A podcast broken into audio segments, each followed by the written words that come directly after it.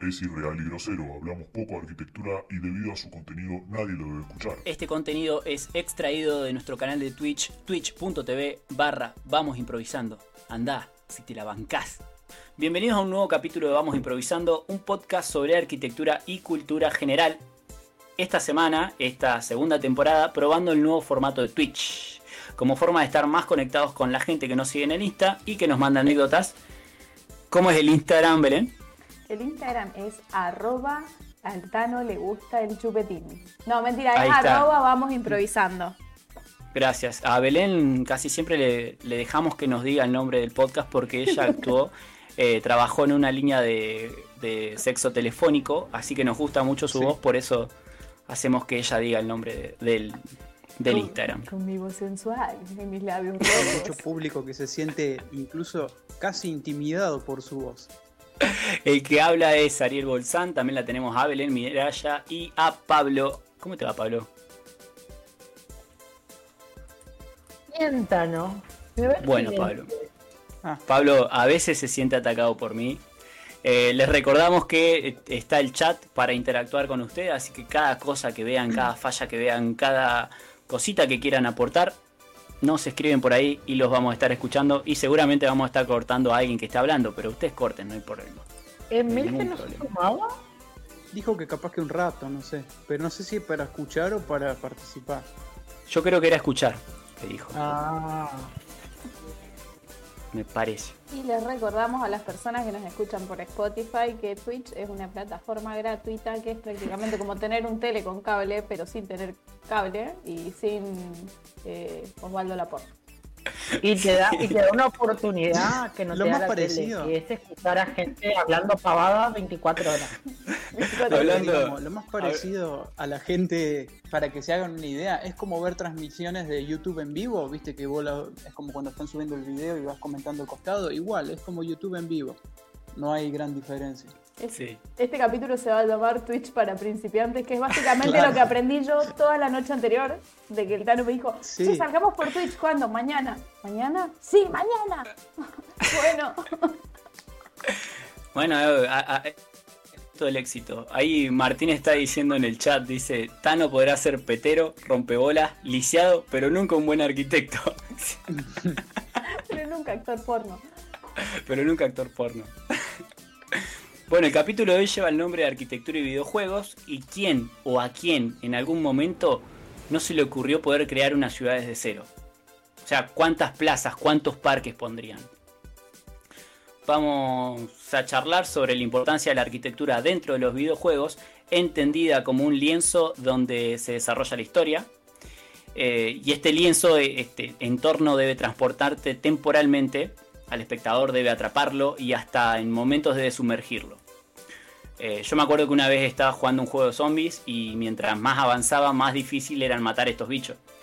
Entonces vos te ibas apoyando en la ciudad como forma de entender en qué dificultad el juego estabas atravesando. O sea, si, si estabas pasando por determinado parque, los bichos que te iban a venir no eran tan bravos y si cruzabas de esa línea para allá, ya era como que se te había complicado todo. ¿Qué estaba jugando, Tano? Plants vs. Zombies. No, estaba jugando... eh, Resident Evil. Ahí Martín, poneme el nombre después en el chat, cuál es el, el juego este que jugamos en- el año pasado. Creo que era. Rembrandt. Ah, No, creo que era el Rembrandt, me parece. Como el Mira, autor. yo tengo un listado de 10 juegos, Sí, más o menos, no, 10, 11 juegos. Si el público o alguno de ustedes no lo no conoce, aunque sea uno, o jugó aunque sea uno, se tiene que ir de la conversación de, de este- Ah, Están vetados. Claro, Estoy acuerdo. nombro. Mario Bros. dale. está, está incluido Mario Bros, así que está Uh, Bien. Encima, Eh, hay varios que tienen pronunciaciones en inglés, así que perdona, Super Holly, lo voy a decir como lo dice la gente. Como el GT, Dale. el GTI. Claro. Sí, le voy a decir GTA directamente. tengo, tengo data Empires. del Mario Bros, eh. Dale. Age of Empires número 1, GTA V, Mario Bros, Sims, City Skylines, The Last of Us, Among Us, Minecraft, el constructor de puentes, el Counter Strike y podría entrar el God of War o el Assassin's Creed. Ay, Hay uno que es como tipo el counter que yo jugaba cuando era un pequeño niño en el ciber. Que era tipo counter pero de monstruos. ¿Cómo era ese? Hard Life. De- High Life. Ese me Claro. jugar. Lo incluimos también, lo incluimos. ¿Lo dijiste? No, pero lo estamos incluyendo. Ahora incluimos. Ahora. Che, ahí me. Cuando yo era niña, cuando yo era mm, todo un niño, yo le llegué a robar a mi mamá 100 pesos. Epa, Bueno, era Era para-. Era sí. para el vestido de 15 de mi prima. Le robé 100 pesos. En el 1 a 1 era. ¿Sí? No, Sí. ¿Sí? Y le robé 100 pesos. No, más acá. 100 dólares. Y ocupé. Más para mí es más acá. Si no, si un No, departamento sí, se robó sí, más o menos. sí, sí, sí, es más acá, más acá, porque si no. Eh, habrá 2002, sido 2003. 2003, 2004, Sí, sí. una cosa así. 4 a 1. Eh, bueno, le robé. Que estaba la hora de ciber, estaba un peso o dos pesos. La O sea, para- Mm. Yo no sé qué Sí. fecha fue, pero sé que fue en un mundial. Porque, 2006 porque había, porque había tipo una promo de juntar los stickers del mundial y si juntabas todos los stickers en el cosito, ganabas el viaje al mundial. Yo quería viajar al mundial, entonces le robé esa plata a mi mamá, compré tres cajas de chicle, tipo las grandes, y le pagué el ciber a todos mis compañeros. No. Todos mis- Una todo el ronda de día, ciber para todo el día todos. al ciber. Todo el día al ciber, a todos, yo todos, y tres cajas de chicle para rellenar No. el. Era en mi mente de estúpido niño, según yo No, compraba no, fue re, fue re buen plan. Fue re buen plan. Con las tres cajas completaba no uno, tres eh, cositos, tres álbumes, digamos. No, en cada caja vienen como tres stickers nomás. Repetido 10 millones de veces. Mm. ¿Sabes que te sentías como, viste, cuando hay eh, alguien mal. con plata que va a un bar? Barra libre, yo invito, cosas así. Una ronda Les pago las compu, chicos. Es que ese día yo me acuerdo que yo fui re platudo y le digo al ciber, eh, tipo, alquilé todas las computadoras hasta las que no usamos. Tipo, el ciber ese día era nuestro. Era, Eh. o sea, imagínate cuánto era 100 pesos en esa época. Sí, 100 pesos ya estaba más o menos a la par de Ricardo Ford. Es que, para que se den una idea, salía 10 pesos una promo de dos pizzas. Dos pizzas por No. 10 pesos, sí. Se habían transformado, eh, los ciber se habían transformado en una tipología muy interesante porque vos prácticamente vivías ahí, estabas ahí. Y en China hay un, que no sé si conocen el, el canal eh, Japón con jamón, se llama creo. De Necollita Blog se llama. Necollita Blog, gracias. Eh, en, en una comentaron de que allá en, en- en Japón hay unas, son como pequeños cuartos que tienen computadora y vos los podés alquilar hasta para vivir. O sea, son cuartos de 3x3 que vos los alquilás para vivir. Y son como la evolución del ciber de lo que nosotros pensábamos. O sea, había gente que vivía ahí en el ciber. Es que hay gente que vive, Sí. bueno, no sé cómo serán sus ciudades, pero acá hay algunos ciber todavía. ¿En serio? Sí, están. Me tocó una vez que se me rompió la computadora para hacer un trabajo, ir a un ciber, pagar tres horas, instalar el. AutoCAD, instalé el AutoCAD en el ciber y me puse a hacer mi trabajo en el ciber. No. Palabras. Ya lo hice. Y es muy bizarro porque si te pones a pensar, vos puedes estar laburando en el AutoCAD, la persona que está al lado está viendo porno y el de más allá está jugando el Counter Strike. O sea, Claro, Sí. eh, mágico. Pasa, Sí, pues. pasa. ¿Sabes que acá yo iba al Casafus, acá en la secundaria en Córdoba, Sí. y en el perímetro de, qué sé yo, tres cuadras a la redonda, en la época de- del auge que yo iba primer, segundo año, había como seis cibers más o menos. Sí. Y apenas a- eran las 7, y un poquito antes de las 8, ¿viste? Cuando están por abrir el colegio. Yo llegaba un poco antes por el colectivo y ya el ciber estaba abierto y ya tenía gente. Los famosos que se hacían la chupina o la rata, como le digan ustedes. Sí. Alumnos que no entraban al colegio y se quedaban en el ciber. Ya estaban viciando desde, desde temprano y se iban a la hora que finalizaba el, el estudio, poner a las 2 de la tarde y se la pasaban todo el día ahí en el ciber. hacían las cuatro Pero horas de se llenaba colegio. gente. Claro, se llenaba de gente en una época. Después Era la época del counter. Y el Sí, GTA. y el. GTA GTA. y el FIFA. San Andrea. El FIFA Ah, no, tanto, ese lo jugaban en Play 2.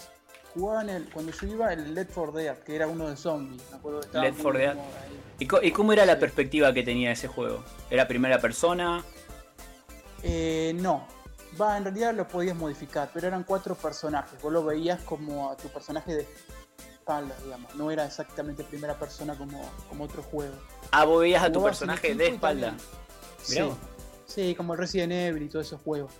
Ah, Eh, vos ibas avanzando alrededor de una ciudad destruida, es siempre el, el famoso escenario post-apocalíptico, en este caso todo destruido con barricadas de autos.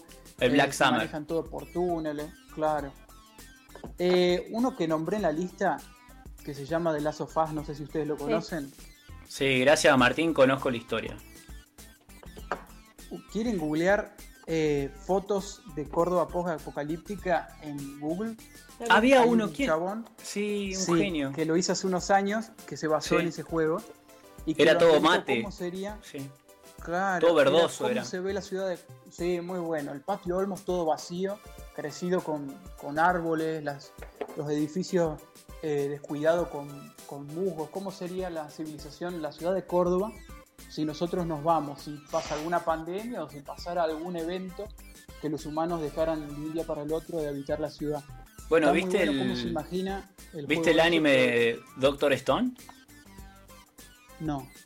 Bueno, el, el anime, tanto Doctor Stone como algunas películas donde, qué sé yo, donde la Tierra está destruida, eh, te pasa esto. No sé si vieron también, eh, ¿cómo se llama esta? La Torre Oscura, la película de la Torre Oscura. No. Tampoco. Andamos. Sí, vamos a tirar data. no. ¿No vieron Bueno, el perdón. de los simios? ¿Qué? Perdón, no escuché. No, decía, ¿no vieron el planeta de los simios también? Es, Bueno, de- Es ese estilo, así.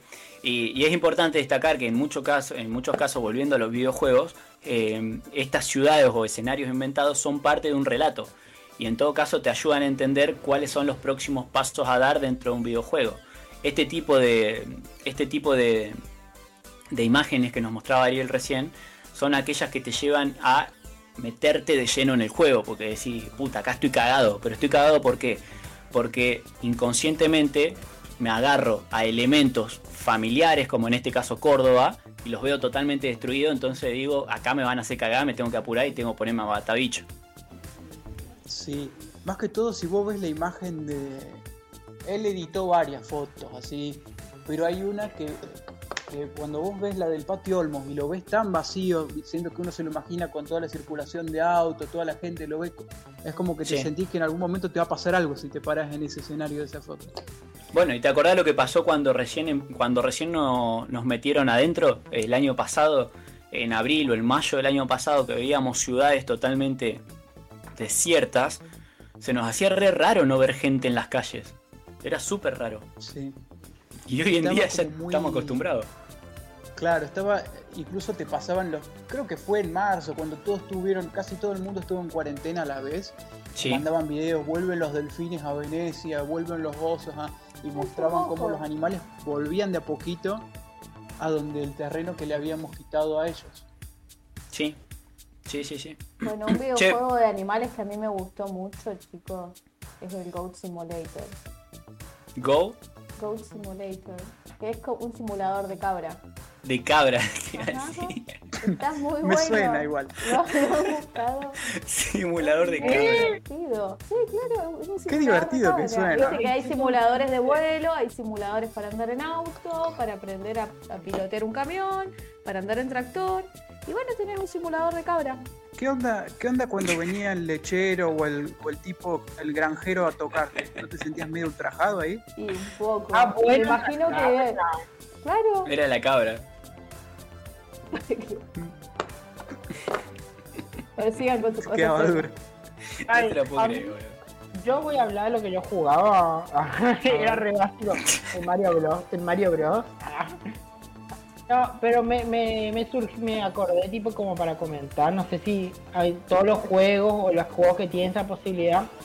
A mí me gustaba en el Mario Bros. tipo crear mi pista del juego. Vieron que Ah, se sí. podía. Vos tenías ¿Se tipo la podía? y- Sí, ¿En vos cuál? Me perdí toda una parte del universo de Mario Bros. ¿Qué pasó Sí, ahí? no, nunca lo supe. Vos podías crearlo, tipo poner tipo las cositas, poner dónde iba a haber un- una tortuguita, poner cosas. Y vos todo con el joystick nomás ibas y armabas todo y después jugabas. Pero casi siempre lo que vos te armabas era re imposible porque obviamente esos juegos son una pavada, pero están armados por alguien que sabe armar juegos. Entonces Sí. vos armabas eso y era re imposible. Llegaba un punto en el que ay, no, era obvio que no se podía. Es como los actuales mods, digamos, que le ponen a los juegos. Por ejemplo, en el Minecraft o en otros, en, en muchos juegos hay mods que vos podés bajar, que son adaptaciones que hacen otros usuarios de la, de la interfaz Claro. del juego y le hacen como más copado o a lo mejor te agregan personalizaciones más específicas de los personajes. Entonces tu personaje en vez de ser el, la- el- el coso estándar que te estaba mostrando, vos podés hacer, no sé, una sirena que anda en un carrito porque no tiene piernas. ¿entendés? Esos juegos de creación también son muy buenos. Mira, este juego no lo jugué, el que voy a nombrar. Lo conozco porque lo vi jugar a mis primos y ahora hace un ratito busqué algún video de YouTube para ver cómo era el juego, como si era como lo recordaba. Y es muy complejo, es muy urbanista y está muy piola. Se llama City Skylands. Nunca lo jugué y no lo conocía tanto, salvo porque lo vi por mis primos. Crearte toda una ciudad, pero no una ciudad solo por mapitas de edificios. Es todo, una, todo un sistema. La cantidad red. de poblaciones, el flujo de los tránsitos, el diseño de, de aeropuertos, el modo de vida, que van, cuántos años van a vivir cada gente, el comercio, es todo como una metrópolis que vos creás, pero muy, muy compleja. Y vos tenés que hacer que funcione lo más bien. Incluso puedes simular catástrofe, un terremoto. Para ver a cómo si- responde. si tu ciudad. Sí, como está muy, muy piola. Me dio ganas como de, de probar jugarlo. Bueno. Tiene mucho que ver con el urbanismo. Tengo un amigo que lo juega y mm, él es geógrafo, no es urbanista, no es arquitecto, pero está dentro de las ciencias que diseñan la ciudad y de hecho él se dedica al planeamiento. Me contaba que jugando al, al Cities Skylines, él eh, le pedían, por ejemplo, que tuviera más población no formada en nivel superior. Es decir, le estaban pidiendo gente que no fuera educada en terciario o en universidad porque, la ciudad estaba necesitando mayor cantidad de obreros. Entonces, Sí. Hay así. partes de la ciudad, es re nefasto, hay partes de las ciudades a las que no tenía que hacer llegar el transporte público para que fuera a la universidad, para que esa gente no se formara. Bueno, eh, ahí te puedes dar, bajando las escalas, puedes dar a- o podés empezar a entender cuál es la variedad de sistemas que componen nuestras ciudades. Y también quiero decir que este tipo de juegos de creación de ciudades responden a todo el bagaje que nosotros traigamos, porque en Europa capaz que no van a empezar a, a diseñar desde, la par- desde el parcelario y desde la trama como haríamos nosotros por ahí en América. Capaz que ellos empiezan así todo alborotado y loco porque se criaron en ciudades distintas a las nuestras. Igual lo que vi de, de un resumen de este juego que mostraban la ciudad perfecta. O sea, habían mostrado un video alcanzando la mayor cantidad de población que se pudiera y que no colapsara el tráfico, que todo funcionara en Claro. orden, que fuera... Y era la forma de la ciudad, era muy parecido a los... Era, no, eran los modelos de la ciudad jardín de Tim Howard, ¿viste? Esas que, Sí. La- que eran Las circulares, utópicas. concéntricas. Sí, era eso. Literal, el juego apuntaba, si uno se profundiza más, a que el funcionamiento ideal era ese, porque era como radial, con algunos núcleos eh, satelitales ahí a los costados que funcionaban a un núcleo mayor, ¿viste? O sea, apuntaba a que ese era el funcionamiento ideal del juego. Me parece que vi en un video. Bueno, ahí hay un sesgo de los creadores, ¿no? O sea, de, de- de qué es lo que los creadores piensan que es la ciudad ideal. Yo les quiero decir que hay un videojuego diseñado por un arquitecto llamado José Sánchez. El juego se llama Bloodhood. Es un videojuego de construcción pensado y desarrollado desde la arquitectura que se enfoca en la ecología eh, y en cómo, o sea, te invita a, vos, jugador, a imaginar un vecindario construyendo estructuras de catálogo de más de 200 bloques y vos tenés el reto de mantener un equilibrio ecológico y ya que cada bloque va a consumir energía, va a consumir recursos diferentes y estos bloques eh, decaen lentamente y, y hasta pueden llegar al colapso si vos no eh, generás todo este tipo de interacciones que hablábamos recién. El arquitecto José Sánchez es chileno y el, el- el modelo de videojuego que plantea la verdad que está muy bueno. No lo conocía. Sí, está, está muy bueno. Y ahí te da a entender también cuáles son los puntos de contacto entre la arquitectura y los videojuegos.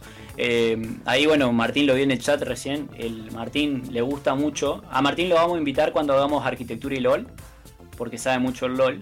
Y él le gusta trabajar mucho con. Sí, no, pero es muy paja. Vamos a dejarlo para el LOL. Eh, al chabón le gustan mucho los programas. Y el otro día estaba probando el Real Engine. Engine, Engine, no sé qué mierda es, pero es un programa que usan para diseñar eh, los entornos de los videojuegos. Y, o Ah. sea, y, y vos lo diseñás tipo como, eh, como manejás el Lumion. O sea, es increíble. Ahí te das cuenta la cantidad de recursos que tienen en, en relación los videojuegos y la arquitectura. Bueno, ni hablar, el Lumion te moves con los mismos comandos que te movería en el Counter. Sí. Twin Motion, dice la, la Ron. Que es parte de Epic. Games. Claro, sí. Igual- Sí, sí, sí. ¿Viste otro, otro juego que también se basa en modelos? ¿Viste la cantidad de gente que lleva a hacer los escenarios del GTA? Incluso Sí. tarda años, Años. pero porque no, no es un juego que hagan, viste, como en otros juegos Resident Evil, los juegos así, que vos vas avanzando por una especie, no hay un sendero, pero hay un camino y vos no podés ir mucho a los costados. Vas avanzando y vas haciendo. Ahí hay GTA es mundo abierto? Por cualquier lado. Es mundo GTA abierto. Mundo Abierto. Mira. Podés entrar a casas, locales, al mar, al golf, al aeropuerto, todo es, todo es accesible. Tenés interiores de los edificios con casas, o sea, todo amueblado por Me dentro. gustaba mucho en el GTA tipo, le soy sincero, a mí me gustaba Sí, matar gente, Robar autos. pisarle el cuerpo y después caminar y que queden la- las marquitas de los pies. Ahí vemos, vemos tu lo que más me pasado. Tu sesgo asesino, sí. Sí. El lado oscuro, el lado Está B bueno de Pablo.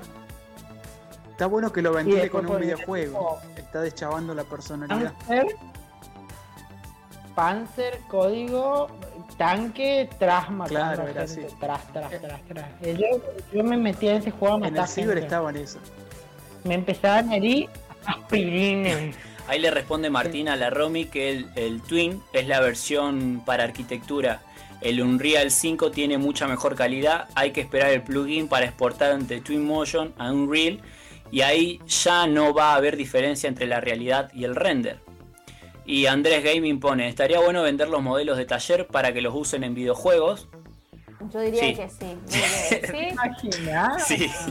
La escuela que yo hice para Arki 4 estaba buena para hacer carreritas ahí en la, en la pista que tirabas con Claro. karting en, en las pasarelas El centro de desarrollo infantil de segundo. La verdad que sí. La verdad que estaría re bueno. Para ser como un bully. Un Como el juego simulador ese de que- bullying. Sí, Sí, agarrarse simulador. las piñas dentro del colegio. Eh, O cagate de risa, pero eso tal vez aflojaría un montón el bullying en las escuelas, el simulador de bullying. ¿Sí? Sí. Sí, ¿cuánt- ¿cuántos que cuán- Yo creo que lo Sí. montaría. ¿Qué? Se Pero que mataba no en gente. Estados Unidos. Martín dice No, que Estados Unidos existe. Puta, Existe no quería patentar la idea. Ya existe el ¿No viste juego los, ese. los memes? ¿Qué memes? Pero en Estados Unidos hay tipo mucha simulación de juego de armas y justamente por Claro. eso llegan con las armas al colegio y se cagan. Eso es lo que te iba a decir. boludo. Todos, Bueno, nadie quiere llevarse Eh, mal con el chico calladito. Boludo, el, el- el porno es libre y somos todos revírgenes, así que no, no tiene que ver una No, correlación con la otra. El porno es libre, pues hay mucha cultura de la violación. Ah, pa, mira, El- el- mira. El, mira, podemos hacer un, un capítulo de arquitectura y pornografía aparte, pero lo que dice Pablo tiene razón, es como que... A mí hacía mucho tiempo que no me. Hacía mucho tiempo que no me aplicaban. No, Yo en digo- tu cara, Tano. Yo digo que vamos naturalizando la violencia, eso sí, pero no es culpa de los videojuegos, es culpa del medio violento en el que vivimos. Porque si vos prendés Sí, las sí. noticias, Claro. son peores que los videojuegos. Claro, uh, no sé si ustedes vieron, Claro, es lo mismo, En las es lo mismo el porno tampoco, no. No es el porno, sino el medio. hay un, un video en YouTube que mostraban en las noticias que culpaban la violencia de no sé qué lado con el Fortnite, viste, cuando estaba muy de moda el Fortnite Sí. hace dos años, te decían, Ah. miren, y mostraban un video así cualquiera, de uno saltando, disparando ahí en el aire, miren, miren lo que provocan, por ahí el- Ah. eh, Y los nenes Eh, hay un bailando. público, claro, hay un público que desconoce esto y le atribuye que genera violencia a escalas desproporcionadas que por ahí no es, el juego no, no provoca eso. Yo creo que la violencia que igual que, que se provoca más por la tela abierta que por... Y, y por los Sí, programas de noticias, boludo. Los programas de noticias son cualquier Es cosa. Fogonean la mala noticia siempre, siempre Sí. la noticia negativa. Claro. Bueno, estábamos hablando de los videojuegos y de los tipos de ciudades. Hay ciudades colaborativas, ciudades interactivas, ciudades reales, ciudades imaginadas y ciudades híbridas. O sea, esto de que hablábamos de que a la hora de diseñar un escenario, vos tenés que partir de una base. eh, ¿Qué hiciste, Belén? Ok, Cupolino. Es que Martín puso que el simulador de cabras, el Ghost Simulator, no te convierte en una cabra, no te dan ganas de salir a masticar latas, no te dan ganas de salir a pegar cabezas a la gente así. ¿Eh? ¡Mentira! No Ah, dijiste que no querías. Había por vos. ¿Te imaginas la gente andando en cuatro patas ahí, queriendo, queriendo desafiar la, la gravedad como las cabras? Claro, Hubo una escalando las montañas. En la que a mí me gustaba. No te digo que comer pasta. que no comía ¿Qué ibas a pasta. decir? Pero hubo una época. No, no. Es que hubo una época en la que con un amigo del colegio salíamos al colegio y íbamos caminando hasta las casas e íbamos agarrando flores del camino y íbamos comiendo las flores. Ya estabas tomando pajarito de joven, digamos. Sí. No, pero posta, posta, porque habíamos visto en una serie eh, que comían pétalos de rosa y dijimos, wow, eh". ¿será que son ricos? Y empezamos a, y empezamos a probar tipo flores eh, de cualquier lado. y, ah, veíamos una flor, agarrábamos y la metíamos Bueno, en la ahí, boca y comíamos. ahí te das cuenta que influenciable que es la gente. Es que por eso te digo, la tela abierta es re peligrosa. Porque tranquilamente agarraron así tipo, no sé, una venenosa. ¡Ay! ay mm, es dulce! Nah, Me- pero esa es la curiosidad, no le vamos a echar la tele por comer flores. Igual yo hacía esa, ¿eh? Teníamos, teníamos 17 Ah, años. no. No tan chiquito. Ah, bueno. Mierda. Esa ya le Peruda, ya. lo comprensible. No podés. Con 17 años están comiendo flores. Es que, es que siempre fui muy amante de las plantas. Era como, ay, un beneficio más. Bueno, la Podemos Romy dice que comía chico- cartón de chiquita. De, árboles. Tengo Otro, un mira. compañero que comete el gopor. No. No, bueno, Qué las galletas de arroz son muy parecidas a telgopor, así que si le ponía dulce de leche arriba, va como piña. Y si es el que arroz. si es el que está más aireadito, mira, está Noé tiene Comiendo tergopor. Ah, sí. ¿Y nunca hiciste maqueta con choco arroz? ¿Qué sería el choco arroz? Barro. Ah, yo jugaba un jueguito que era de hacer tortas en Facebook. Que era como que tenías que pasar por los diferentes puestos y tenías que ir armando la torta que te pedían. Sí. Sí, está re bueno. te da una mala, te da una mala interpretación de cómo se cocina, pero sí. Eh, Muy es fordista. una puerta de ingreso. Por eso, por eso mucha gente después salió influenciada con, Que eran lesbianas, eran con la tortas. pastelería. ¿Te acuerdas cuando uno se creaba Facebook solamente para crearse tipo el Sí. pet Era para jugar. y hacer Era re lindo el animalito De ese. granja también. Uno ¿Habrá de farm, jugar? No me acuerdo. Claro, el Ah. Farmville. Farmville. Fanbeard. Lo rejugué ese. Güey, Bueno, ese tenía cuestiones de funcionamiento por detrás o no. Sí, O tenía sea, que estar productivo, sí, como productivo y esas cosas. ¿Recuerdan el juego ese del teléfono? El que vos armabas edificios. Sí, sí que se tambaleaba. Claro que vos ibas armando edificios re altos y tenías que poner el coronamiento y ¿Se acuerdan tenías toda tu ciudad armada llena de edificios. Hay No me acuerdo. No sé si ustedes lo jugaron, es- era esos tipos de juegos viejitos cuando recién estaban los de la Play Store, que era construir puentes. Agarraban, había dos precipicios y vos tenías que andar con triangulaciones de barrita y tenías que, que simular que un camión pase y que no se caiga el puente. No sé si ustedes jugaban esos Ah, juegos. No, este- ese lo recomendaron en Estructuras 2 cuando, cuando lleva, o en la 3, lo recomendaron ahí. Como que le chusmiemos. En los Ah, 90. re- Sí, divertido. está Somos buena. seria. Che, pará, estoy, Era- estoy mirando. Ah, bueno, ¿qué? Porque yo cambio de tema. No te escuché. No, no sé. Es así el Tano. Te quedaste callado y te cambia de tema. Sí. Sí, sí, yo cambio de tema al toque. Estoy viendo la, la, la imagen de Twitch de la granjita que se persigue, que tiene una perspectiva, estaba puesto en perspectiva el, el- En isométrica. Is- en una Ah, isométrica. sí. Claro, y videojuegos como el Pokémon, uno de los primeros Pokémon, o el Zelda o el Final Fantasy, eh, están representados por pe- perspectivas egipcias. No sé si la conocen la perspectiva egipcia. No, ¿cuál es esa? Obvio. No sé si la conocen y te manda a googlearla. Obvio. No, bueno, pero la- es la que utilizaban los antiguos egipcios para representar. O sea, Ah, esa que porque- está- Eso Ah, sí. estaba en Egipto. Claro, o sea, ellos querían, Plana. estaban guiados por una ley que era la de máxima claridad. O sea, en, en superficie plana tenían que representar todos los objetos y todo lo que ellos consideraban de interés. Eh, que, algo como lo que hizo el cubismo después. Sí. Como el cubismo, Claro. por Pero decir, más cubismo. estático. Claro, ellos, Es como, es como el cubismo, pero eh, quitándole todo, o sea, lo que cubismo muestra todas las caras en un plano, en este caso muestra lo más importante en Sí. todo en un plano. Sí, sí.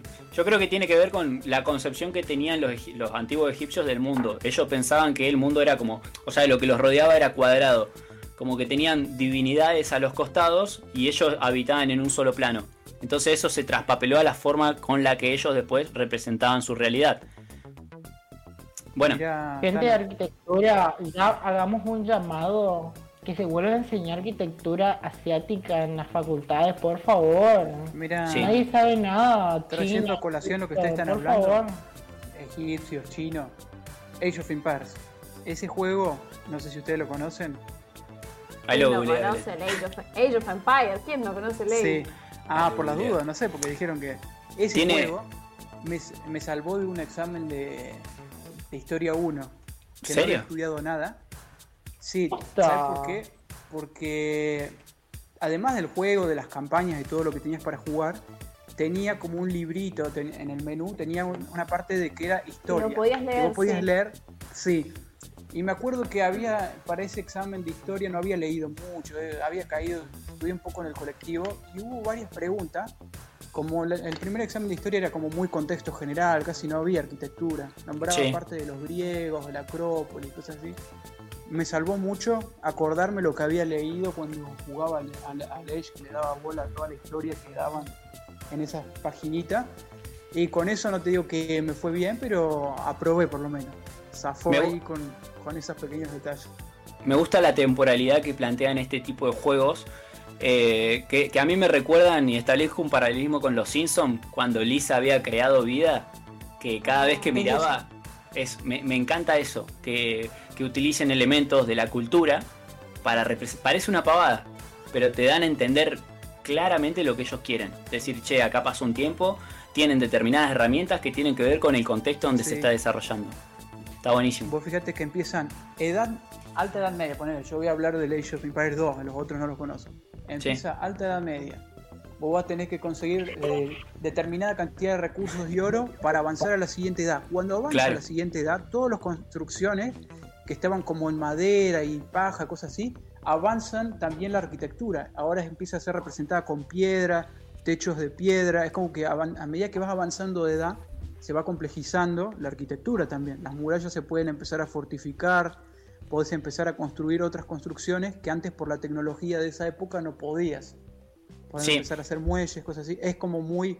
eh, sigue un cierto correlato con, con la historia y la arquitectura. Sí, y aparte cómo han ido mutando ese tipo de, de primeros videojuegos que estás nombrando vos, esos primeros arranques, cómo fueron mutando también en las herramientas necesarias, primero para mapear ciudades, como es el, ejemplo de Assassin's Creed, que mapeó todo París, eh, y, Sí. y intentaron hacer una representación de la época de, de la Revolución de París, eh, y cómo avanzó al punto de que lo- los escáneres 3D que usaron para, para mapear la ciudad de París, y, y las miles de horas, creo que ahí yo había notado que más de 5.000 horas estuvieron re- recreando la, la catedral de, de Notre Notre Dame. Y eso después, dicen, dicen que lo querían usar como base para las refacciones de Notre Dame, una vez que se quemó. No, Eso iba a preguntar. No tengo idea, estoy hablando tipo de ignorancia. Pero salieron cosas así tipo de arquitectura o de interés tipo global, mundial, a partir de algo que se creó con videojuegos. Porque yo le tengo un respeto a la gente que crea videojuegos, creo que es algo impresionante. Sí, lleva muchas horas y mucha, mucho trabajo también. Es el Por ahí uno lo arte. subestima. Sí. El tema, Yo no, ¿Cuántas no entendí bien la pregunta. O sea, eh, algo Sí, es que- puntual decís. ¿Pablo? Para, para que está haciendo Perdimos silencio. a Pablo Pablo. porque en realidad está, está pidiendo una pizza y hay pizza y evidentemente dos qué pizzas son más interesantes que nosotros. No, Qué no, rico. pizza Los mitos, no. es lo mito. Es Empanada. empanada. Ah. Porque somos argentinos. Bueno, pero Más el te vale día que de no la sea inmigración árabe. italiana. Si hay empanadas árabes, no sos argentino. Hay que sacar las caretas también. Bueno, dice No, no, ahí no, no, Martín que De Cyberpunk, carne. dice Martín 2077. que el Cyberpunk 2077 tardó 8 años en hacerse. Se estuvo esperando una boche ese juego. Hay muchos Sí, eh. juegos que se esperan, se esperan. Encima lo esperan pateaban.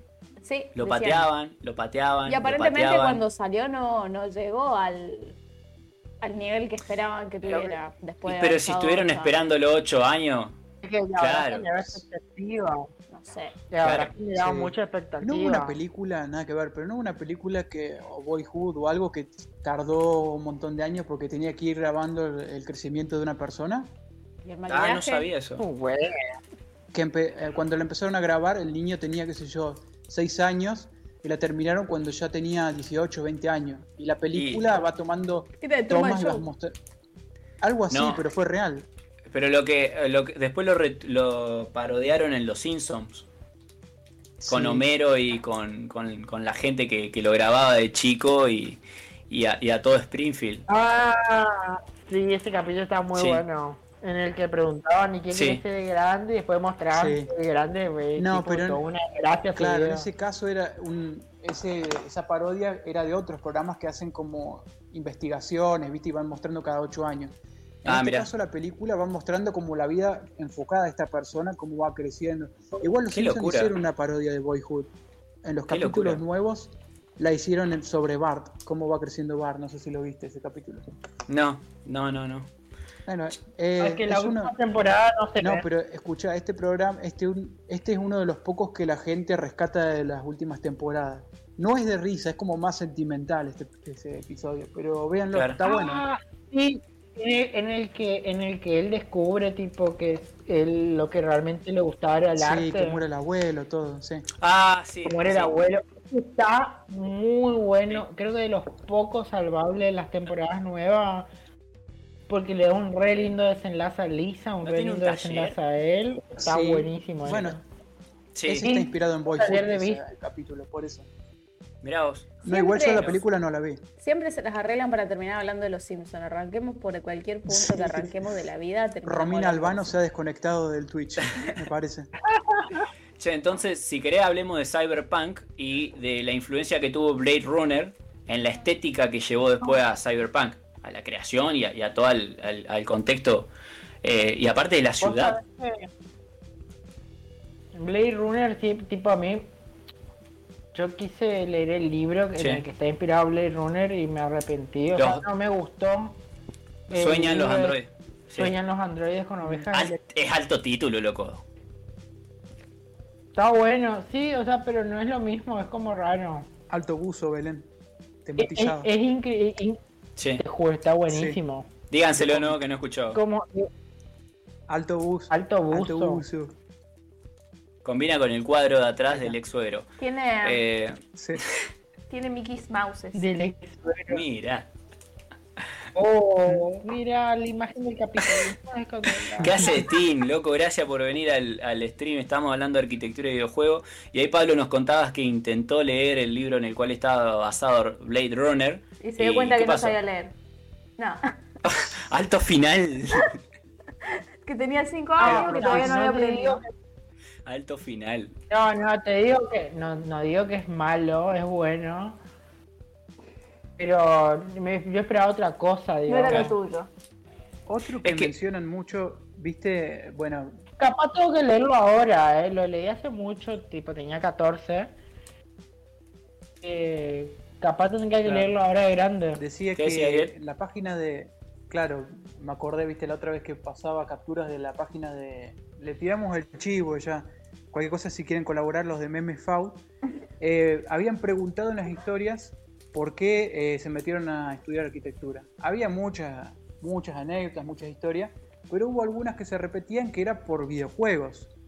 Y otros, Sí. hay juegos que yo igual personalmente no los jugué, pero sí conozco gente que los jugó que es el Sims, el Jabo, que eran en esa época de finales de primaria, viste que eran esos jueguitos que vos personalizabas un personaje, lo vestías, le dabas personalidad, interactuabas con otros personajes y ibas construyendo tus habitaciones, tus casas, tu modo de vida, era como una simulación de un personaje llevando su vida a cabo y también tenía mucho que ver de, de arquitectura y de interiores. Yo, yo te Mirá. puedo decir Bueno. la verdad, de los pocos juegos que tengo instalados, los Sims es uno de los que de los que vuelvo a jugar, ponele una vez al año, me pego una viciada de dos o tres días seguidos jugando 12 horas por día a los Sims.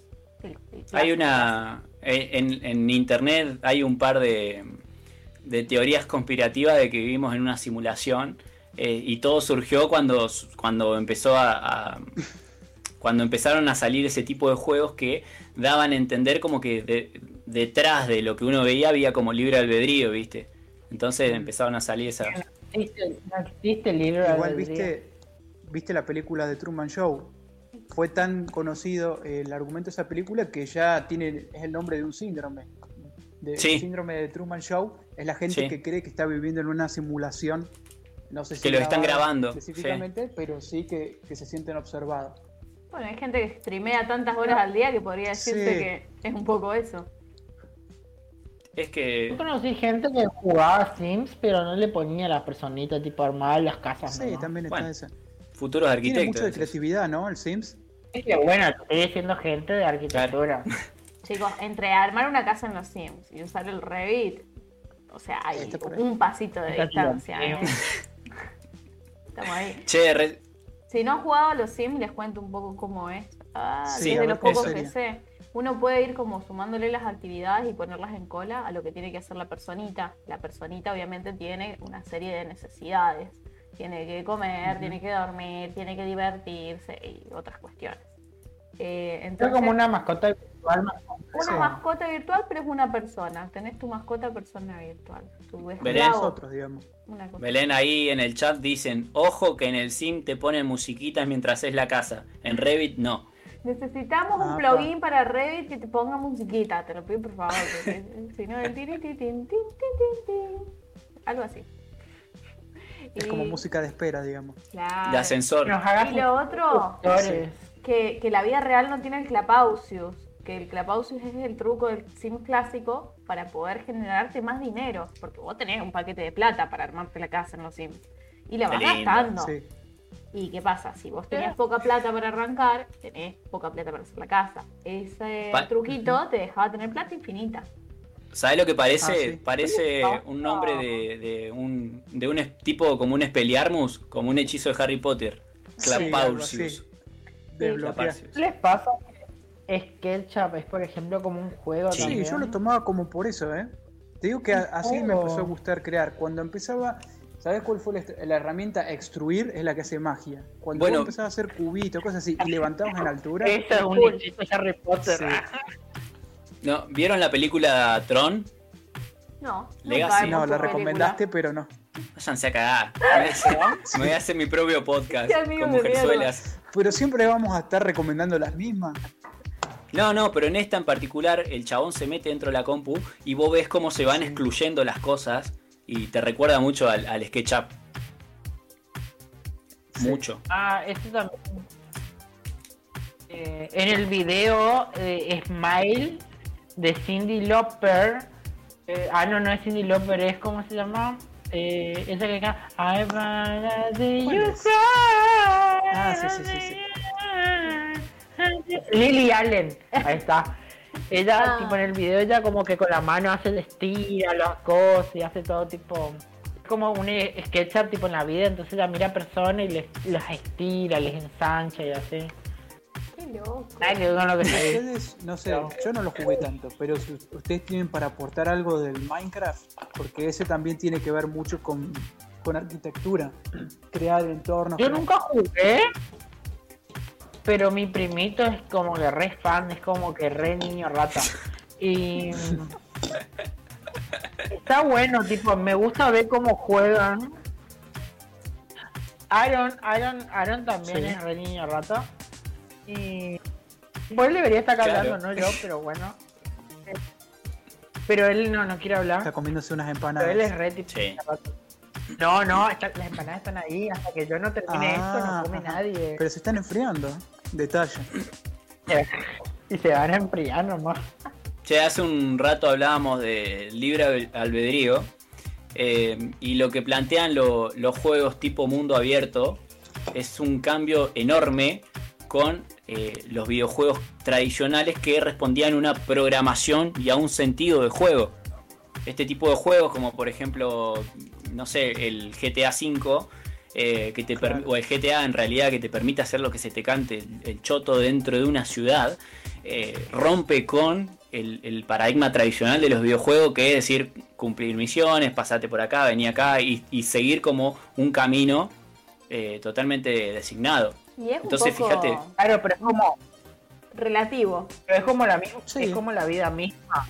No existe libre albedrío, es como la vida misma. En la vida tampoco existe, porque vos estás condicionado por el contexto en el que vivís, que es lo mismo que en el juego. Estás condicionado por los parámetros que cargó el Sí, programador. pero hay, hay una determinada Puede sensación. ser lo más grande que quieras, de libertad. sigue estando condicionado. ¿Se acuerdan? ver, juego- sí. ¿Se acuerdan los En libros? el GTA. Elige tu propia los- aventura. Claro. Que al final siempre llegabas a más o menos lo mismo, tenías tres, cuatro finales alternativos. O sea, yo en mi vida también el- intento elegir esa opción que no me lleva a morirme a los 32 años generalmente. A otras Hay veces un no. juego también, me hiciste acordar uno, Belén. Hay un juego, claro, que hay un, Ah, un juego que es- es muy, Miren esa peli, está es muy animación, es más película que videojuego. No me acuerdo el nombre, si era el Destiny, no sé, pero la historia era eh, un futuro de, de ponele de acá 40 años, Lógico. que nosotros los humanos tenemos androides que hacen nuestra vida diaria, pero son androides que ya son humanos, son Ah, iguales. Y vos sí. vas eh, marcando tu propio destino a partir de las opciones. Vas, levantás este objeto o no. Peleas por tal cosa o no. Entras a robar o no. Y cada vez, cada acción que vas haciendo es como una película. Creo que incluso Netflix sacó una película de, de Black Mirror. Esa es la que dijo, así. es la que dijo Tano Van, Van, Van, Bandersnatch. Ña, Ña, Ña, Ña, Ña. Bandersnatch. Ahí está. Decilo rápido y con cara de seguro y te Decí. Bandersnatch tres veces. Bandersnatch, Bandersnatch, Bandersnatch. Se le apareció un coso cuadrado acá. cosa, claro. en la- hay algo que aparece en el espejo de atrás. Bueno, la peli esa dice eso de lo que estoy intentando explicar, como que eh, uno tiene como que esa ilusión, como dijo Tano, mientras más grande el mundo que te creen, es más, más grande la ilusión del libre albedrío. Pero la realidad es que vos estás condicionado siempre, como en la película, vos crees que elegís lo que estás viendo en la película, pero no, porque eso ya lo eligió un montón de Sí. gente, ya se grabó, ya se filmó, y a vos te dan de opciones, peli- sí o no, La Vos tenés una ilusión. arriba de que estás Sí. te levantás mal. Es como el, el meme Está buenísima. que vos tenés toda una paleta de colores y te dice, ah, pero a ver, inventate un color nuevo que no existe. Y ahí explota la cabeza siempre. que está re bueno. Agarrás un pedacito y haces. Se pusieron filosóficos los pibes. Belén te iba a pedir que busques This War of Mine. Ay, pero Tano, yo no entiendo nunca tu inglés. This War of Ahí Mine. está. Videojuego. Poné. Ya. ¿Viste? ¿Te gusta ese? Te busco otro. Ahí estoy, estoy esperando, estoy viendo. Ese. Me siento re ignorante porque yo, la mitad de los juegos que estábamos hablando, yo no, los conozco. Tipo, yo conozco lo más No, yo tengo que agradecer a Martín, que fue el que me estuvo preparando para este, para este capítulo. Ah, sí. Sí, porque me Tuvo negaba a venir en pelotas. Sí, sí, me, No, me engañó pero así. la onda es venir a Ay. improvisar. ¿Qué es eso? Hubo muchos juegos que yo quise jugar, tipo, yo no, no podía. Por, por ejemplo, los Sims. Y porque, por ejemplo, Sims. Yo siempre quise jugar los Sims, pero yo cuando era chico yo no tenía computadora en mi casa. No Ya, te la mayoría. Y después, por ejemplo, yo no tenía Play, por ejemplo, y siempre quise, mis primos jugaban y a veces cuando iba a su casa jugaba con ellos al jue- el juego de Harry Potter en el que creaban todos esos mundos. Era genial. Che, Pablo, ¿no había, ¿no había ciber Claro. de PlayStation allá? No, no, eso empezó a ver como que cuando yo ya era grande. Era lo más. Yo también era súper team pobre. Y cuando descubrí eso, digo, no puede ser, loco, puedo jugar a la Play, boludo, estaba re chocho. Ah, yo quiero saber, quiero saber cuál ha sido el primer videojuego de consola o de PC que han jugado ustedes o la gente que, que está escuchando. ¿Cuál fue el primero? Quiero ver qué tan viejos somos. El Dragon Ball. El El Dragon Circus. Ball El. Circus. Nah. Igual yo jugué, me parece, Al Circus. de chiquito, Circus, chiquito, el- el Bros en la familia. Vamos ¿Cuál? uno por uno. ¿Cuál? Digo, de chiquito, chiquito, el Sí. Mario Bros en la Family. Pero no era mío, era, creo que eran de algunos primos o no sé, de algún tío. Y después. eh, Yo sí tenía la Play 2. Family, O sea, pero directamente el, el Dragon Ball Z, que era de pelea, o el FIFA, o el PES, esos juegos de fútbol. Ay, no, estoy mintiendo. Mi primer juego fue el. ¿Cómo se llama ese? En el que se juega con el joystick, pero es de ¿El Mortal pelea. Kombat? No, Mortal Kombat de fue los mi primeros. primer juego. juegazo también.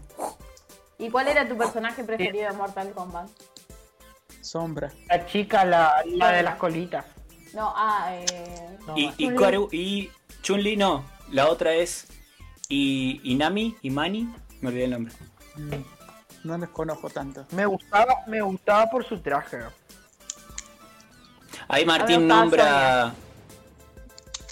Martín nombra el Islander. Y el Islander está basado en el juego Adventure de Warren Robinet, eh, un programador de Atari, que fue uno de los primeros en usar la, la perspectiva egipcia. Bueno, pero es Eh, como muy parecido al Mario. Yo, el, uno de los primeros que jugué era previo a, a que saliera, no sé si era previo a que saliera, fue el que yo tenía a mano. Era un juego que se llamaba. Prehistoric. Eh, y básicamente, no lo quiero googlear porque no sé qué va a faltar, pero Apa, apa. era, Nos van a censurar, Pablo. era, Tapate eso. Tapate los ojos, Pablo, sos muy chiquito para leer. Era un cavernícola que iba con un garrote y le iba dando así a los dinosaurios. Eh, mi computadora, no sé, estaba en blanco y negro, chicos. Yo tenía que entrar por comandos a la PC en, en aquellos tiempos. Y como No, es- qué copado. y, y yo, mi gran frustración de la niñez es que llegaba al final de, de como este primer escenario y me decía, inserte disco 2. Yo no Sí. tenía, yo no tenía el disco 2, chicos. No saben la cantidad de veces que jugué hasta terminar ese juego.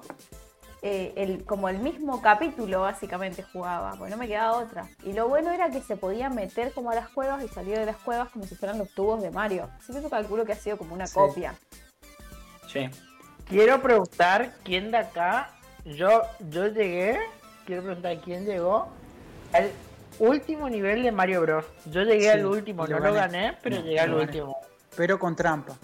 ¿Ganaste? Güey. Pero esperá, te digo cuál es la trampa. Ah, no empecé desde el nivel cualquiera. 1, sino que viste que en Family tenía una opción que vos podías empezar desde los diferentes niveles. Arranqué desde el nivel 8 y ahí solo tenías que jugar 4 Ah. niveles, pero igual era muy heavy. Claro. Bueno, No, pero yo pensé que arranca, o sea, arrancaste directamente o, a- o usaste tipo lo- los No, códigos, no, no. o sea, no los códigos sino No, los nada de trampa. Lo único que, Pero vos tenés lo único que podías usar, Vos tenés sí, sí, pasadizos. usaba las vidas secretas que realmente había algún lugar que saltabas y había algún bloque escondido que te daba una vida extra, pero solo la podías usar una vez.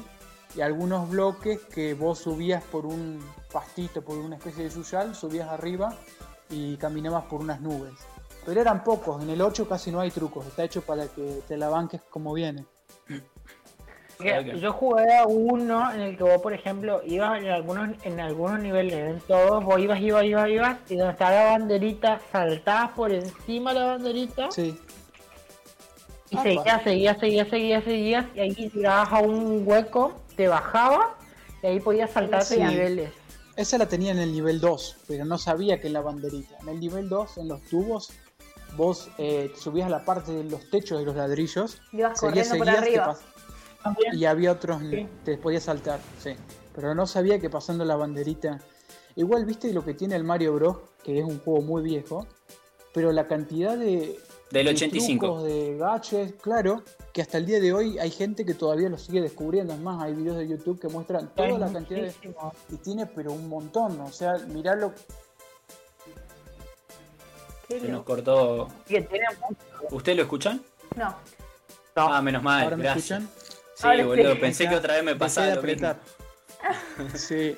bueno, lo que No, no, decía del Mario Bros. Que que se la jugaron, viste, cuando la crearon y le metieron un montón de elementos eh, ocultos que hasta el día de hoy hay gente que ni los conocía o, o tiene que ver videos de YouTube para ver dónde están. ¿Ustedes pueden Bueno. creer que a, a nosotros, Argentina, bueno, en Mendoza por lo menos que éramos re pueblo, no llegaban esas revistas que sacaban Nintendo, que sacaban las No. empresas que hacían las consolas? Y esas revistas te traían los trucos, te traían los niveles ocultos. Nosotros los teníamos Sí. que descubrir, llamar por teléfono, avisarle a nuestros Eso. amigos. Y, y en, en Estados Unidos había eh, empresas dedicadas a recepcionar las dudas que tenía la gente y llamaban, o sea, preguntando los trucos. Y eh, la gente que laburaba dentro de esta empresa eran jugadores de videojuegos que lo resolvían, lo anotaban y, y te decían cómo, cómo pasarlo. Sí. Es terrible. Otra que Es terrible. ustedes no llegaron. Yo fui descubriendo todo nomás. Había, Porque yo jugaba mucho. Creo que hubo un antes y un después. Algo en mi vida, no sé qué, no tengo idea qué fue. Hizo que yo no, no sea tipo un loco de los jueguitos a, a que sí. Porque posto yo jugaba tipo. Yo te. Yo, como me dio mi family. Todos los, los, los, los trucos los descubrí jugando. Claro. Picante. Nunca, nunca nadie me dijo, hace esto, hace esto. Todo lo descubrí jugando. Yo jugaba, ponerle el día de 24 horas, 12 horas al Mario Bros. Ah, refumado. Pero, de- pero después hubo un lapso de mi vida en el que ya nunca más jugué ningún jueguito. Qué locura, ¿no? Bueno, recién estábamos hablando de ahora de, de- del Mario Bros. Como te decía, fue un, juego que salió en el 85, en 1985, y que fue, a pesar de, la cantidad de huevo de Pascua, o sea, de trucos secretos que tiene escondidos, que por eso es uno de los juegos más importantes de la historia, también lo es porque resolvieron el problema de la perspectiva. Antes del Mario Bros. y de alguno de estos juegos, se rompían la cabeza en cómo mierda dar a entender la perspectiva. Y lo que Mario Bros hizo fue eh, eh, apoyarse. Si se traba el stream, aprieten F5. Eh, Mario Bros lo que hizo fue apoyarse en los dibujos animados, en la traslación lateral, como para dar a entender un dinamismo.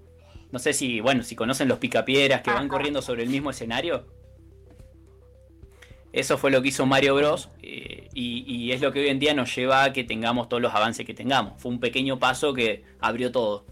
Claro.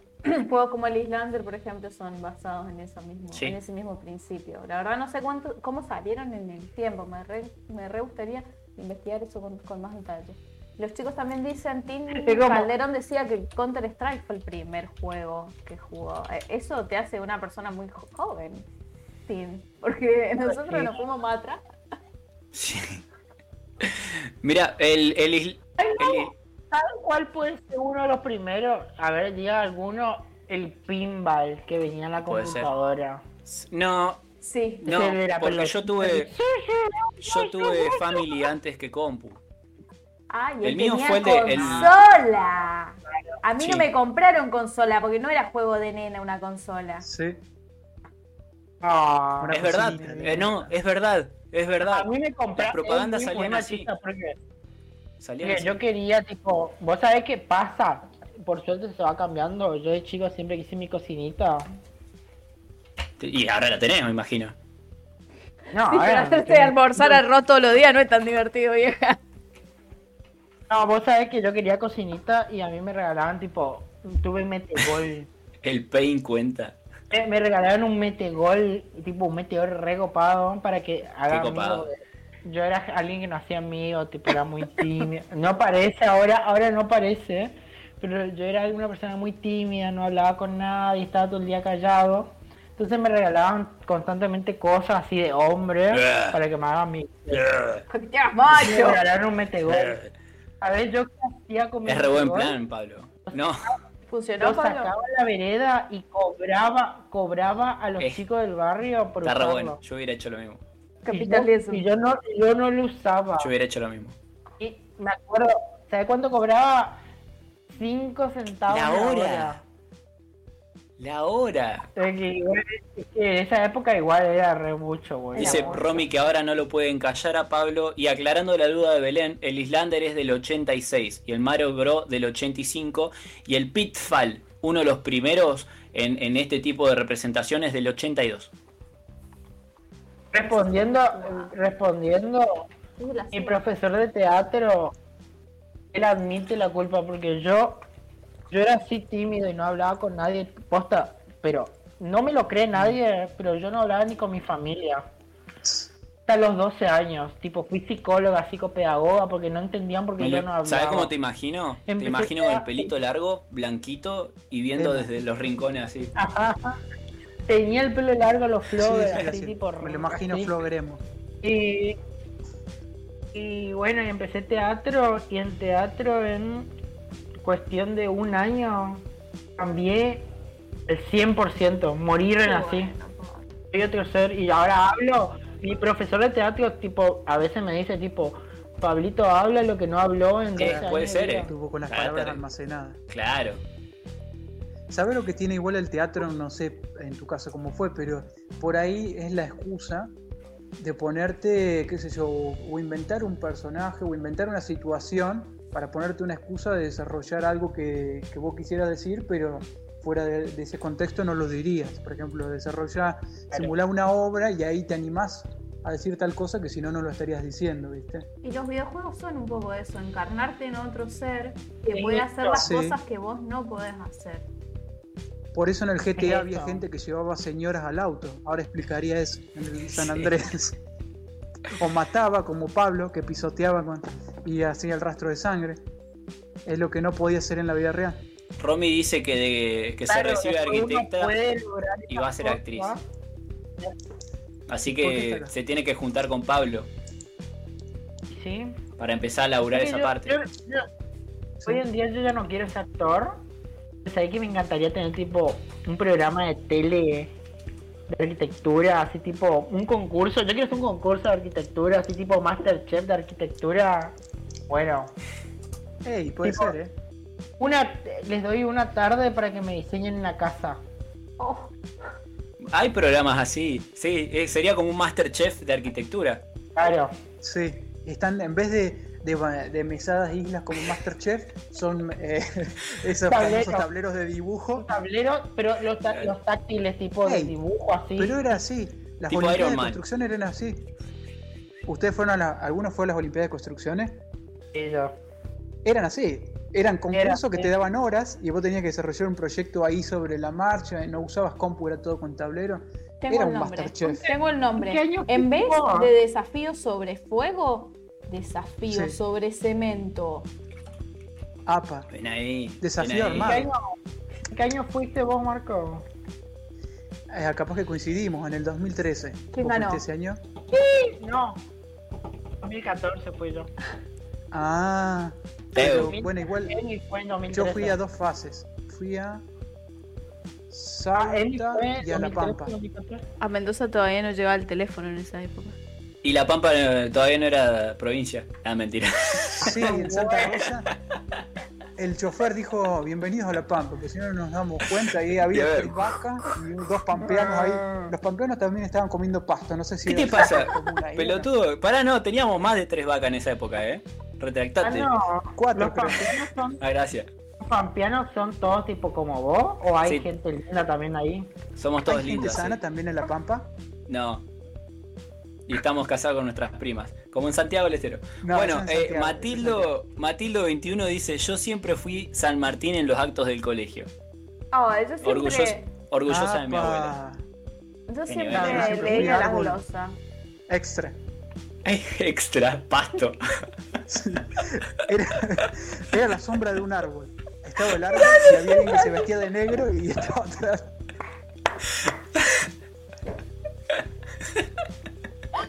Vos sabés que en mi primero de teatro había una chabona que le tocó hacer un árbol. Ey, pero Una- pará, tiene su una- protagonismo. una- Según cómo una influye el sol, me iba tirando al piso también. No, una, una- no, pero yo te juro posta, eso te digo posta, o vos me estás diciendo posta también. No, no, tuve papeles pequeños, pero no llegué a ser sombra de árbol. No, pero esta chabona era un Ayudante de sombra de árbol. Era un que supuestamente al final era un hada, no sé qué, pero era puesto un árbol y pero una de sus líneas era soy un árbol. E- Eso decía. ¿Qué? Como Alejo y Valentina, tenía el cartelito, digamos. "Soy un árbol". No, ¡Soy un árbol! y después al final era como que era un hada. al final de toda la obra de teatro y no nada. Pero está todo el, toda la hora, la obra, Ey, ¿Sabes qué? así Me acordé de una cosa. Esto no es chiste. Esto existió en una obra.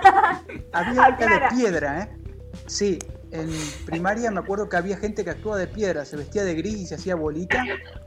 Se nota que, se nota que había muchos alumnos y pocos papeles para interpretar. Qué culeada. Igual no llegué a hacer eso, yo igual no, pero. Qué ahí. Martín dice, gente que- yo fui el soldado que mató a Jesús. Que hizo de piedra después. No. De No. piedra. Qué Dice, feo. Yo fui el soldado que mató a Jesús. Al otro día me reclutó el diablo. Vio mi talento. Eh, Ahí está, y se quedó sin alma. silenciarme. Quiero silenciarme para toser y apago, salgo del. Claro. Por porque eso no servía para los videojuegos el tipo, porque quería silenciar y ¡pum! Soy un AFK. hombre mayor, soy un hombre mayor te ¿Te lo imaginas? un joven. ¿Te lo imaginás jugando a jugar con Hugo? Cortaba en vez de apretar el 4. Llamé, Quería saltar y decía, jugando. está gritando mucho. Yo llegué, yo llegué a llamar al ju- al jugando con Hugo y también llamé, no sé si ustedes conocían, ese que era de una pizza, de un pizzero que tenía que entregar Quito la pizza. pizza. Quito pizza. Quito pizza. A ese también llamé. Quito pizza. Quito pizza es la posta. Qué Eh, bueno. ahí tenés, ahí tenés alto, altos juegos interactivos. Eran la posta. Para la época eran la posta. O sea, Pero yo no sé si. Yo, te yo juro eso es lo que no sé. Y me tenían en la espera. Eran reales, lo explicaron. Era dos horas de que espera y nunca jugué. Tipo, posta, yo llamaba por teléfono y nunca pude jugar. Es que se llenaba, pero eran reales porque estaba la duda si en realidad eh, vos decías, eh, qué sé yo, apretabas el número y ahí en producción eh, operaban Claro, Sí, había un intermediario. decía. Pero no, eh, no sé, me parece que así de casualidad vi un video que explicaba cómo, cómo eran esos programas y no eran reales. Realmente la gente con lo que apretaba estaba interfiriendo en el juego. Mirá vos, loco. Qué, qué lindo, ¿no? Qué lindo juego que eran esos. ¿sí? Che, el año pasado, cambia, volviendo un poco también, retomando un poquito el capítulo. Palito, El año dicen que apriete, dicen que apretes F4. Alt F4, Pablo, para, Sí, a para callar el micrófono. Fíjate terciando. sí. Espacio sirve también. Acá igual el bananón nos está diciendo eh, saludos para Pinchilón Gordis, creo. A ver, nos estamos leyendo bien. Analízame el trozo. Bueno, hay mucha gente que nos está escribiendo ahí en el Twitch. Así que saludos Salud. por si lo escuchan en el, en el Spotify. ¿Eh? Si la gente de Spotify venga a vernos al Twitch de vez en cuando, que aparecen este, este tipo de personajes. Aparte pueden empezar Sí. a unir las- los rostros con las voces. Y ahí se van a dar cuenta Claro. que las voces más hermosas Sí. son los rostros más hermosos. Eu, eso te iba a decir. Claro. Eh, ahora que tenemos el Twitch, podríamos llegar hasta transmitir videos que estemos jugando para lo que sirve Twitch en realidad. Eh, y hay un juego que se hizo famoso el año pasado que se Ahí llama Phasmophobia. diciendo. Espera, voy a, voy a ¿Lo- hacer lo pausa, conocen? me están retando. ¿Quién dijo que había que apretar F4? Alt En el F4. chat. Sí. En el chat, Porque alguien. me, me está diciendo la producción que F4 es para apagar la compu. me, están, me están tomando de tonto acá. Están, están aprove- están aprovechándose de que soy un ignorante. Sí, ¿Están en la computadora? ¿En serio?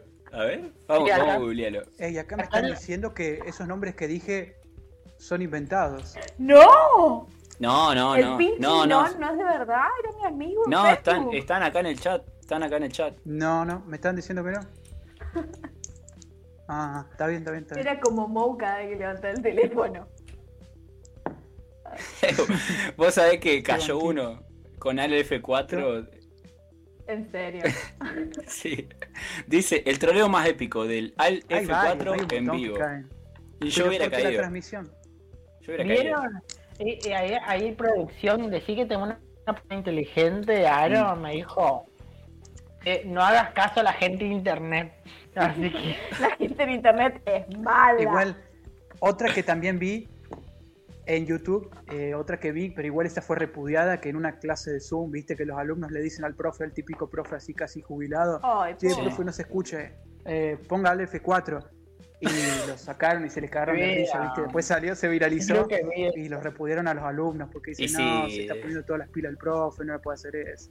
Claro. ay, igual no fue tanto, tipo malo pero te- sería... Y quemarle la casa. Sí, ¿Viste? bueno, pero es como medio maldito la actitud.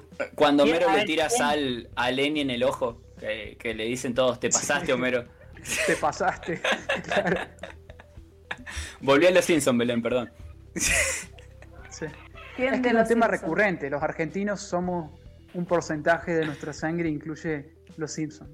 Los Eh, para, que, argentinos. para que Pablo me cortó y que yo estaba hablando que les recomendaba de que nos tendríamos que poner a de jugar el, el Phasmophobia.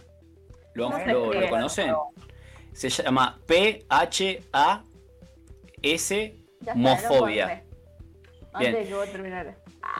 ¿Viste? Eh, es un juego que se juega a cuatro personas y tienen que colaborar para descubrir qué tipo de fantasma está asolando la casa embrujada. Ya me dio miedo. Eh, está re bueno porque, o sea, vos tenés, vos interactuás por, por el Discord eh, y te tenés que te tenés que guiar por los salones de la casa en don- donde estás. Entonces decís, che, acá en la cocina hace frío, vengan a medir, no sé, eh, el, el, el espectiómetro, no sé, una boludez así.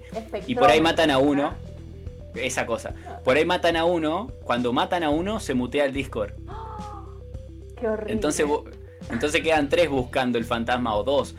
Y, y empezás a tener conversaciones tipo como, ¿dónde estás? ¿No? En el garage, está el cuerpo de Belén acá. Se pone, se recopado. Ey, está bueno, no lo conocía. ¿Tiene Pone- algo como del Among Us también o no? Se Mm, parece fija- un poquito, ¿sí? Pone un gameplay, Belén, que nosotros podemos ver tu pantalla. Hasta acá llegó el capítulo de hoy. Recuerden que nos encuentran en Twitch como Vamos Improvisando, en Instagram como Vamos Improvisando, en YouTube donde va a estar subido también este compilado como Vamos Improvisando. Y bueno, Belén la encuentran en Tinder según nos acaba de comentar, así que buena suerte con eso. Nos vemos la semana que viene si es que el mundo no se termina. Chao.